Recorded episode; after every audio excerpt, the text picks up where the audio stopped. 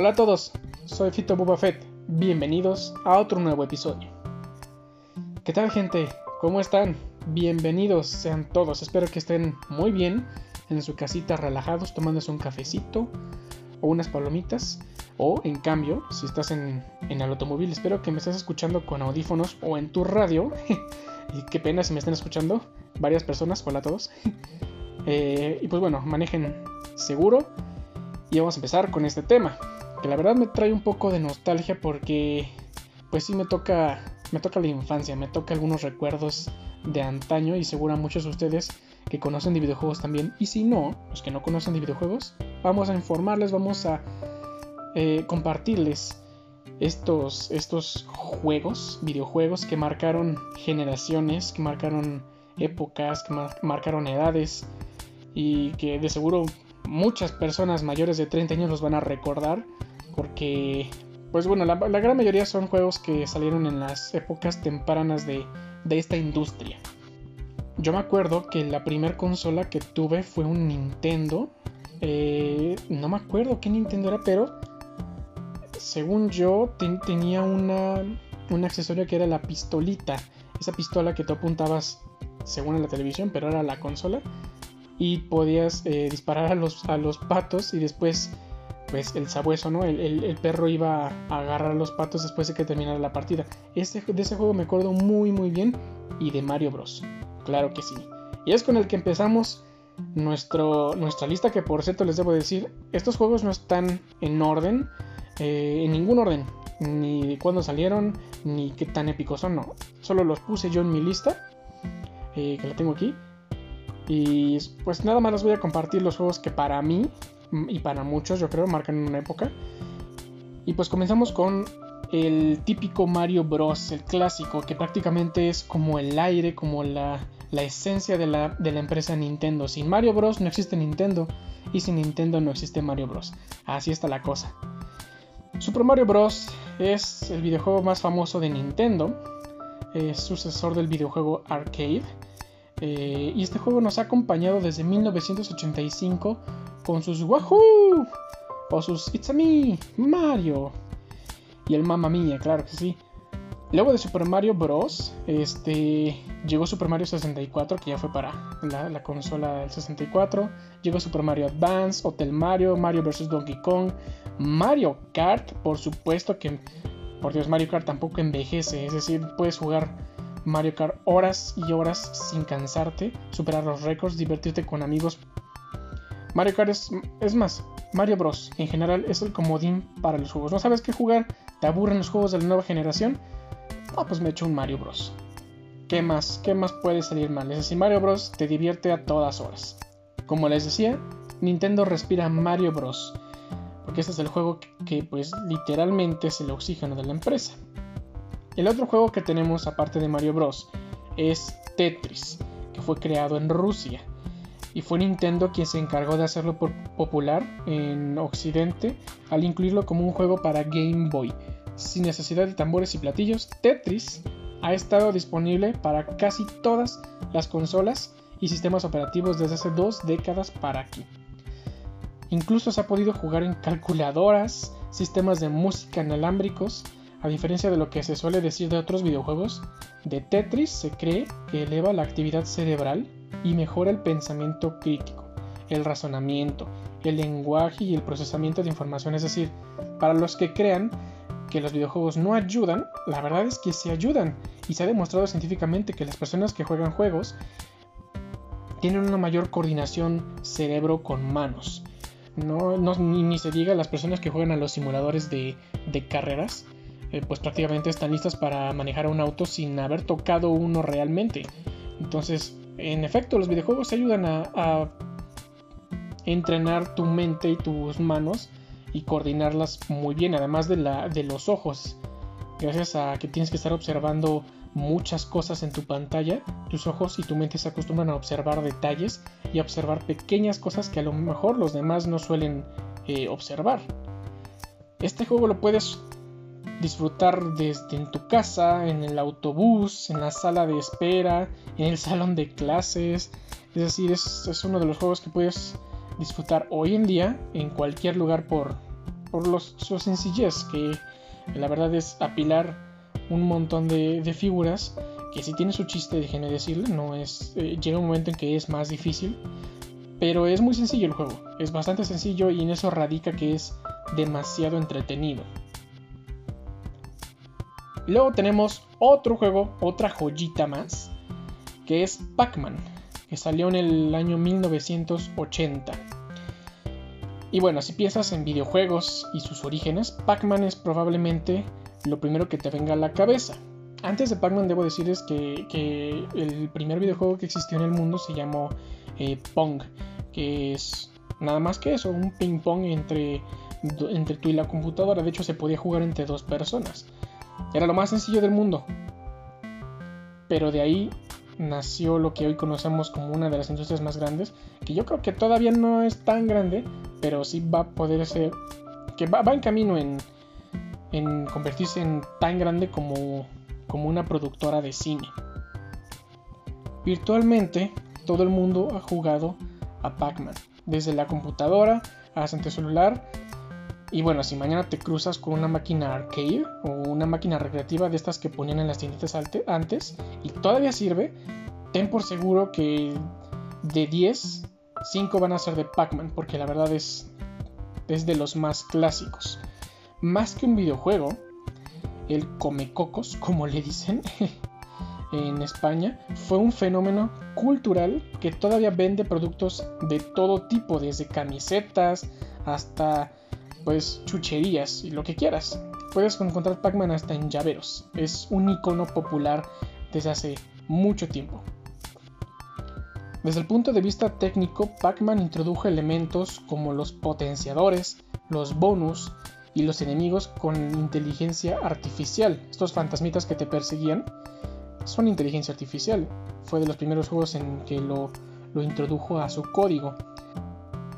Nuestro siguiente juego en la lista ya es mucho, es, bueno, no mucho, es más adelantado que Pac-Man y, y, Tetris y se llama Doom. Es este juego que eh, en 1993, bueno, Doom fue el primer shooter en primera persona, es decir, que tú eres la, estás viendo la pantalla, no ves a... No sé hablar. Vamos a empezar otra vez. Muy buenas tardes, soy Fito Buffett, no, no es cierto. Ok, Doom fue el primer shooter en primera persona que salió. Es decir, que tú eres la persona en el juego y en la pantalla lo único que ves es el arma y tienes que voltear hacia los lados para apuntar a los enemigos.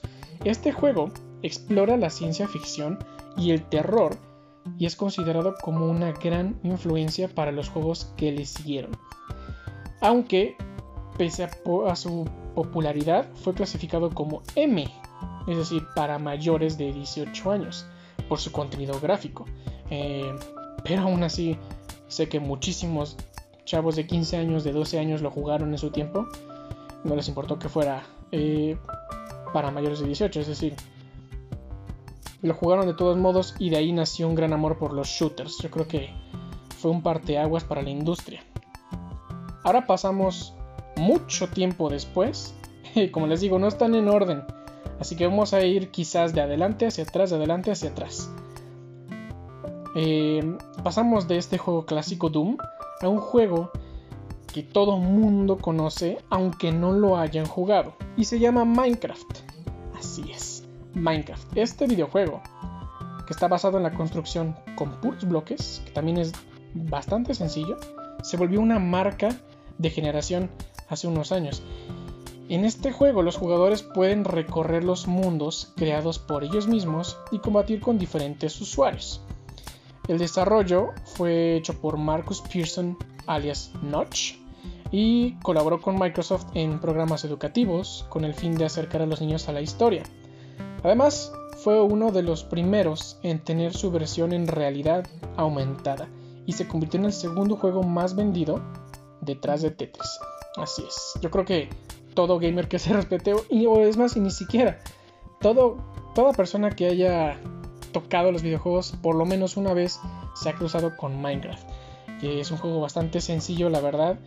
Eh, puedes destruir bloques y volverlos a acomodar en el orden que tú quieras, construir cosas tan sencillas desde una casa de madera o de ladrillo hasta cosas demasiado elaboradas como un castillo, una ciudad entera, un país entero. De verdad, eh, busquen en YouTube cosas épicas que se han hecho en Minecraft.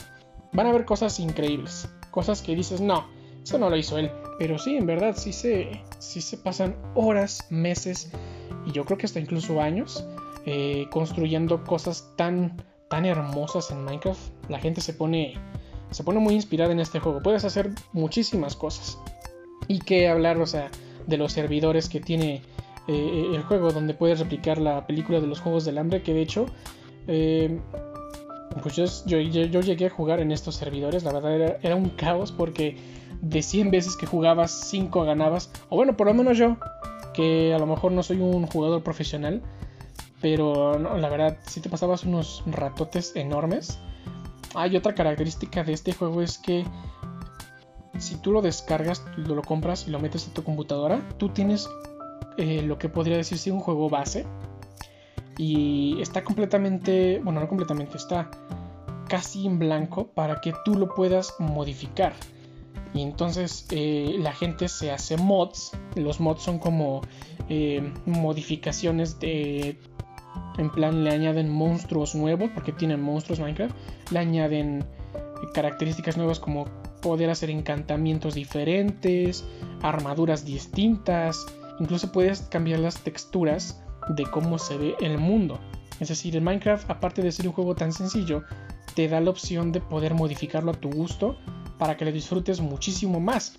Porque si uno juega el Minecraft solo, es decir, así como viene, se divierte, es muy entretenido y te pasas horas, y más si es con amigos, pero llega un punto en que te conoces de pie a pa, todo, y ya no hay nada nuevo. Ahí es cuando entran los mods, que tienen muchísimas nuevas formas de crear cosas, eh, incluso tienen muebles, porque Minecraft no tiene muebles, pero hay mods que le puedes añadir sillas, camas más bonitas, eh, mesas, candelabros, es decir, hay un montón de cosas que se pueden añadir al Minecraft a lo mejor escucharon un corte ahí pequeñito y es porque pasó un carro eh, muy ruidoso por, por aquí y pues interrumpió esto. Válgame Dios. Entonces decía, este juego, Minecraft, el juego base es interesante, es entretenido y con los mods todavía le añades más niveles de diversión. Ahora pasemos al siguiente juego que se llama La leyenda de Zelda, la Ocarina del Tiempo, The Legend of Zelda Ocarina of Time, para los bilingües. La Ocarina del Tiempo fue el quinto juego de la saga de Zelda y el pionero en gráficos 3D. Por tal motivo, Nintendo se vio en la necesidad de crear el cartucho con mayor capacidad de su momento. No obstante, eh, como por 2008 y 2010, no, en, esos dos años, 2008 y 2010, fue el videojuego mejor calificado de la lista de los récords Guinness. La verdad, eh, juegazo, juegazo cuando yo lo jugué, yo no tenía Nintendo eh, cuando salió Ocarina, yo creo que ya tenía el PlayStation 1. Entonces en su tiempo yo no lo pude jugar. Yo lo jugué hasta después, hasta... No les miento, creo que hasta en 2015 sonará ridículo. Eh, quizás no me puedo llamar gamer después de decir esto, pero sí, como por 2015 lo jugué por primera vez y lo disfruté tanto porque tiene muchas buenas cosas, desde que los gráficos 3D, que obviamente no son nada comparado con los de hoy, eh, estaban muy bien, estaban bastante, eh, bastante bien para, para su época. La historia estaba genial, la jugabilidad me gustó muchísimo. Es decir, sí disfruté el juego muchísimo. Y pues claro que sí entiendo que sea uno de los más famosos de todo el mundo y marcó una época porque como les digo fue el pionero en gráficos 3D. Ahora pasamos a otro juego eh, ya más actual. Bueno, sí, no tan actual, pero sí ya. Ya tiene sus años. Se llama World of Warcraft. Si hablamos de experiencias online, este videojuego lanzado en 2004 fue considerado el pionero en promover experiencias en línea para varios jugadores. Y durante 2010, este universo fantástico lleno de criaturas fantásticas obtuvo 12 millones de seguidores. Es uno de los juegos de rol más famosos de todo el mundo. Claro que es para computadora. Y no, la verdad es, es inmenso. Es decir, puedes pasar años enteros en ese juego y nunca aburrirte. Jamás. Jamás aburrirte. Para este juego tengo una anécdota eh, divertida. Todos conocemos a Henry Cavill, el actor que interpreta al Superman en la actualidad, o a el Geralt de Rivia en la serie The Witcher para Netflix, ¿no? Todos lo conocemos. Este actor es conocido también por ser eh, un ávido gamer y en una de las entrevistas, yo creo que esta anécdota ya la conocen de sobra, pero aún así se las voy a contar para los que no la sepan. Henry Cavill estaba jugando World of Warcraft con sus amigos durante una noche y estaba tan metido en la partida que cuando sonó su teléfono lo ignoró completamente. ¿Por qué? Porque es, como les digo, un juego de rol. Si tú dejas a tus compañeros desprotegidos, puede que ya no completen la misión y todos mueran. Por, porque los desprotegiste, porque ya no los ayudaste. Así es esto. Entonces Henry Cavill ignoró el teléfono porque estaban en medio de una batalla. Y entonces cuando terminaron de jugar, bueno, cuando terminaron de la batalla creo, eh, ¿cuál fue su sorpresa de Henry Cavill? Que le dejaron un mensaje de voz. Y este mensaje de voz era de nada menos que el director Zack Snyder. Conocido por dirigir películas como Soccer Punch y The Watchmen, en esta época, esta, ah, para esta anécdota, estaba dirigiendo la película del hombre de acero. Zack Snyder le había hablado para informarle a Henry Cavill que había sido elegido para interpretar a Superman. Estuvo a una llamada Henry Cavill de perder el papel que le dio la fama mundial. Así es, ¿por qué? Por World of Warcraft. por World of Warcraft. Está un poco confuso de decirlo para, para mí, World of Warcraft. World World of Warcraft. Buenas tardes. Pasamos al siguiente juego. Eh, famosísimo también no solo por su eh, por, streamers o por youtubers sino que también por su publicidad su marketing tiene hay bastantes camisas gorras accesorios The Sims es un juego de simulación sobre actividades diarias de una serie de personajes en una ciudad sin embargo este juego es muy parecido al concepto de Little Computer People y pese a ello se convirtió en el juego más vendido de la historia de los ordenadores y hasta el momento sigue vigente siendo el primer desarrollo que atrajo al público femenino. Así es, para los que no conozcan el juego, The Sims, como lo dije, es un simulador. Tú te creas a un personaje, puedes, es la opción, crear tu personaje o agarrar uno que ya está hecho. Entonces, nace tu personaje eh, en, en este mundo, en esta ciudad, y depende de cómo inicies el juego, porque hay varias formas de, configurarlo. De verdad, literalmente es simular una vida. Es decir, tú vas viviendo por la ciudad, tienes un trabajo o tienes una, o, estás inscrito en una escuela, puedes tener una esposa, una novia, puedes llegar a tener hijos y tus hijos pueden llegar a tener hijos convirtiéndote en abuelo e incluso puedes llegar a morir, ya sea por por envenenamiento o por la vejez.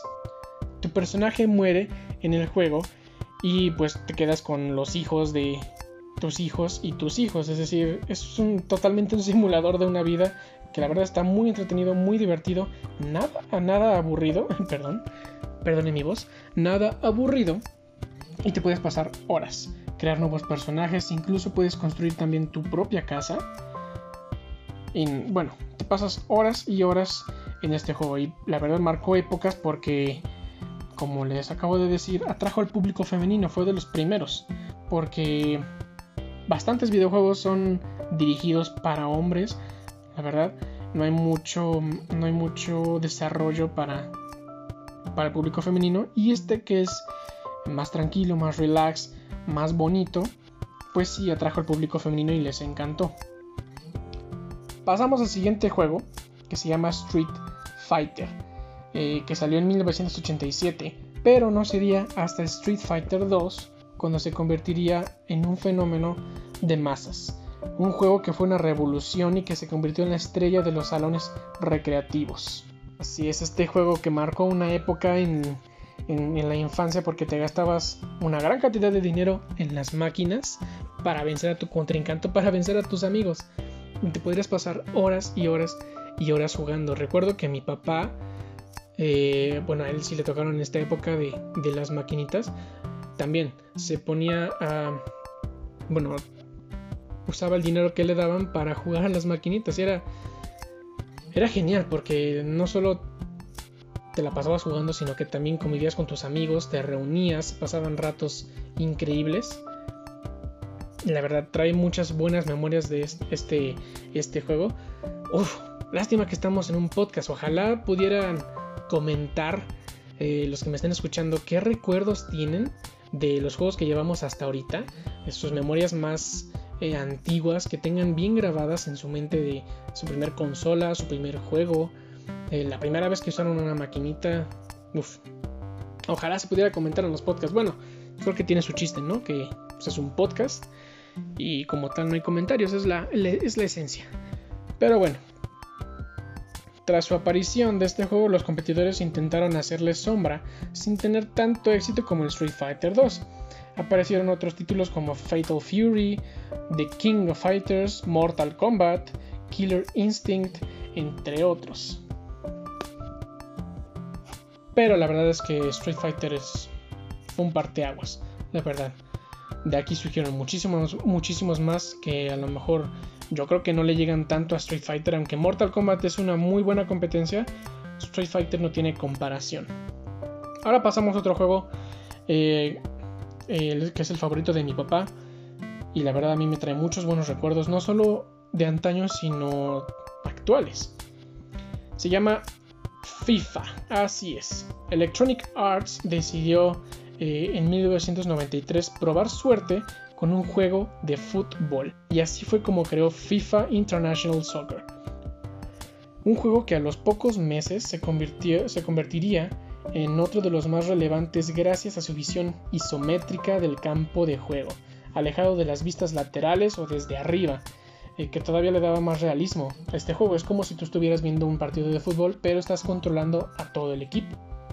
Un año después llegaría FIFA 95, que ya tenía en su haber varios clubes, además de las selecciones nacionales, aunque tenía jugadores ficticios, pero se convirtió en un gran, gran éxito. yo me acuerdo también a veces que FIFA, para cuando yo tenía PlayStation 1, sí tenía los jugadores pero... Bueno, no sé si es un recuerdo alterado, pero me recuerdo que eh, Ronaldinho, yo era muy fan en su tiempo de Ronaldinho, se llamaba Ronaldoño. Yo creo que por, por los temas de copyright y no podían poner el jugador original en el juego sin pagar. Y pues bueno, para ese tiempo los juegos no eran, los videojuegos no eran una industria tan grande como es hoy, no podrían haber pagado millones para usar los nombres de los jugadores. Pero, bueno, la verdad impresionante este juego, bastante entretenido. Como les digo, yo no, solo me, trae recuerdos de antaño del PlayStation 1 cuando me jugaba horas con mi papá, sino que también actuales. Yo tengo eh, un, eh, bueno, el, primo hermano de mi papá eh, se solía reunir con nosotros en nuestra casa para nosotros lo que le llamamos la reta. y venía a la casa a jugar FIFA junto con mi primo. Y no les miento, hubo una vez que duramos como hasta las 2, 3 de la mañana, que la verdad es poco, porque nos pudimos haber quedado más mi primo y yo, pero sí, mi, mi tío llegó un momento en que ya no podía, pero bueno. Pasábamos horas entretenidas, nos reíamos, nos enojábamos, nos gritábamos, nos buleábamos, todo. FIFA es un juego como para para el relajo, para estar entre amigos.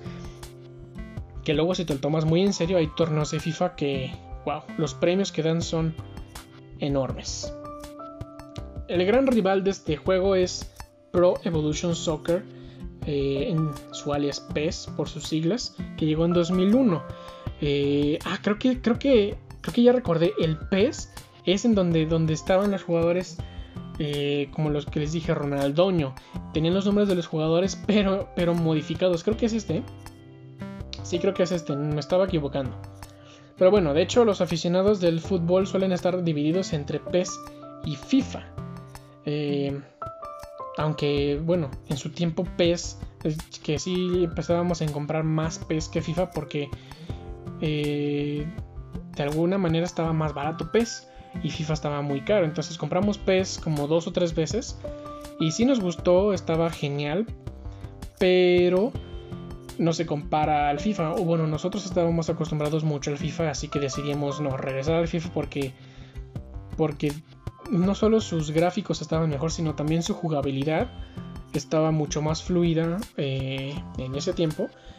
Pero bueno, hoy sé que sí es una gran competencia para, para FIFA.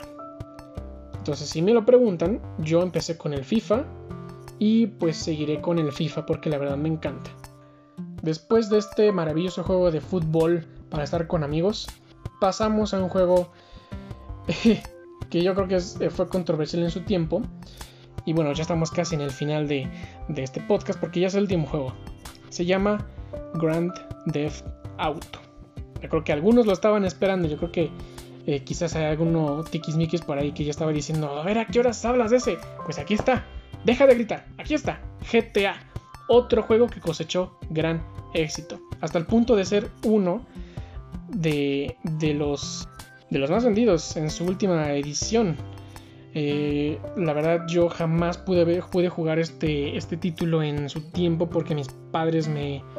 Pues la verdad, cuando yo estaba chiquito sí era fan de los videojuegos, pero no conocía tanto. Es decir, yo le pedí a mi papá que me comprara más juegos y íbamos a, la tienda, pero yo lo que buscaba no era un GTA. Es decir, yo veía el título GTA y decía, pues, ¿qué es esto? No me atrae. Entonces, eh, y bueno, también mi papá, si yo hubiera elegido GTA en su momento, creo que no me lo hubiera dejado comprar por su temática, por su, por su, por su historia y por lo que puedes hacer ahí. Em, que de hecho me acuerdo de los primeros GTA que salieron, sí lo llegué a jugar, pero no sabía que era GTA hasta tiempo, hasta años después, eh, donde lo, tú tenías una vista aérea del jugador. de lo que me acuerdo nada más es de que tú podías robarle un carro a cualquier persona conducir y atropellabas a la gente y te empezaba a perseguir la policía. Es de lo que más me acuerdo de, este GTA que llegué a jugar. Y me enteré que era, que era GTA años después por, por YouTube, cuando, cuando veía videos en el antiguo YouTube y empezaban a salir los gameplays, pues me acuerdo que vi este, un gameplay de, este título y dije, ah, sí jugué ese juego, es GTA.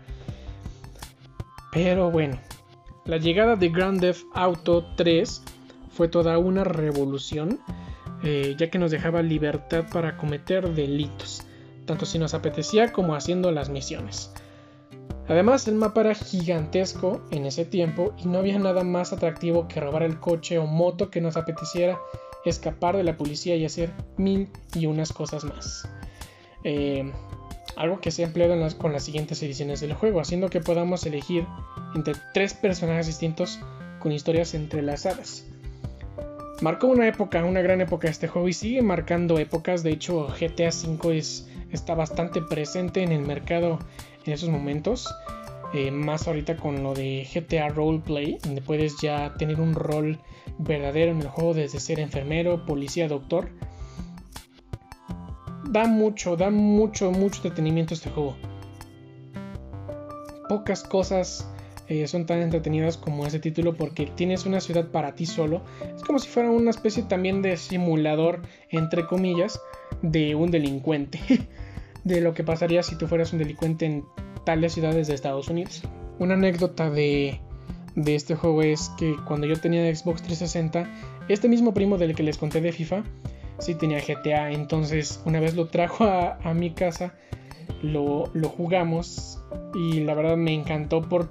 Bueno, nos pasábamos haciendo delitos en, en, el juego. La verdad no hacíamos otra cosa más. Era para echarse unas risas, para pasar el rato, para tomarte un refresco y unas papas y ver qué podías hacer. Eh, y de hecho me lo prestaron y empecé a hacer algunas misiones, pero como en ese tiempo no entendía tanto el inglés como hoy en día, pues no seguía las misiones y en lugar de eso empecé a, hacer todo lo que quería. Y sí, sí me pasó lo mismo que a todos los jugadores de GTA les ha pasado que llega un momento en que están tan aburridos del juego y lo que quieren hacer es cumplir las reglas a rajatabla, conducir eh, tranquilos, respetar los señalamientos de seguridad, no chocar, no robar, no matar, etcétera, etcétera. Es decir, ser un buen ciudadano. Sí me pasó. Y la verdad se siente bien, se siente muy bien, te entretienes siendo eh, parte del juego como una persona normal, ¿no? Ay, no, sí, la verdad. Qué buen juego GTA. Pues bueno, ya están todos los juegos que tenía planeado platicarles eh, hoy. De verdad me encantaría que hubiera comentarios en los podcasts, pero igual perdería un poco su, su, esencia de este podcast, que es como si fuera un programa de radio, ¿no? Entonces tú no puedes comentar en el programa de radio a menos que llames. Em, igual y después ya estoy haciendo, bueno, en un futuro, ya estoy haciendo algo parecido, de llamar a fans y que me platiquen sus experiencias. Sería bueno, ¿no? Ahora que lo dije, espero que nadie me lo robe. Y si tú me estás escuchando y lo quieres hacer, bueno, hazlo. Pero dime por lo menos que lo sacaste de este canal, ¿no? Es decir, pues ya qué. pues bueno, espero que algún día podamos eh, interactuar ustedes, eh, la gente y yo, en vivo y podamos grabar un podcast juntos, que estaría bueno, la verdad. ¿Qué juegos vimos? La verdad, ¿a poco no les trajeron un poco eh, recuerdos de la infancia? Yo me acuerdo de mi primer PlayStation 1 se descompuso mi Nintendo en ese tiempo y estaba muy triste porque ya no podía jugar. Y mi papá llegó, como él trabajaba en Ciudad de México, en ese tiempo solo venía los fines de semana a, mi, a, la casa y se iba de lunes a viernes. Y un, y un, sábado, bueno, más bien un viernes llegó con este PlayStation, lo instalamos. Y bueno, ah, aprovechando que estoy recordando esto, uno de mis juegos favoritos también de, de esa época es Metal Slug y creo que después de ese juego vino mi amor por los juegos en píxeles. Porque bueno, si no lo conocen, este juego Metal Slug se trata de también un shooter en tercera persona en 2D en píxeles. Y se trata de ir matando enemigos, eh, destruyendo helicópteros. Estaba hermoso este juego, incluso tenía zombies, lo recuerdo muy bien. Me la pasaba genial con mi papá jugándolo. Era tan gratificante pasar horas y horas divirtiéndome con Metal Slug. Es de mis juegos favoritos, de todos, la verdad. Me faltó hablar de este, así que lo menciono porque es, es enorme este juego. Y es de los que más me acuerdo cuando tenía el PlayStation 1. Después cuando, cuando tenía el PlayStation 2 de lo que más me acuerdo es de Prince of Persia. La verdad también un juegazo que por cierto a la fecha de que estoy grabando esto va a salir su remake su remasterización, yo creo que es más como remasterización del primer juego de Príncipe de Persia que yo jamás jugué, jugué el, el Príncipe de Persia, los dos tronos. Y ya tenemos otro juego que no mencioné, Príncipe de Persia, que también es bastante, bastante importante para la empresa Ubisoft, para la franquicia de Assassin's Creed y para mí también. No, no, ¿qué, qué, qué podemos decir? Hay horas y horas para hablar de esto, para hablar de tantos juegos que nos han marcado. Yo solo traje unos pocos, pero hay muchísimos, hay muchísimos, la verdad. Pero lamentablemente llegamos al final de este podcast. Si no, me pasaría. Yo creo que ninguna plataforma te, te, permite subir un podcast de 24 horas, que es un poco de lo que podríamos tardarnos, un poco, en hablar sobre, sobre los juegos que marcaron la época, porque son demasiados. Espero que les haya gustado, que les haya sacado algún que otro recuerdo de ese closet de la infancia. Se vale llorar, chicos, se vale llorar, claro que sí, como no. Y pues bueno, espero que ese café haya estado tan deliciosamente rico y calientito, que esas palomitas te hayan engordado un poquito más, nada más un poquito. Y si es que ya llegaste a tu trabajo al final de este podcast, pues muy buena suerte. Y por último, para ya no alargar esto, Feliz fin de semana para los que me estén escuchando en viernes. Yo soy Fito Boba Fett. Muchas gracias por escucharme y nos vemos en el siguiente episodio. Adiós, gente. Chao.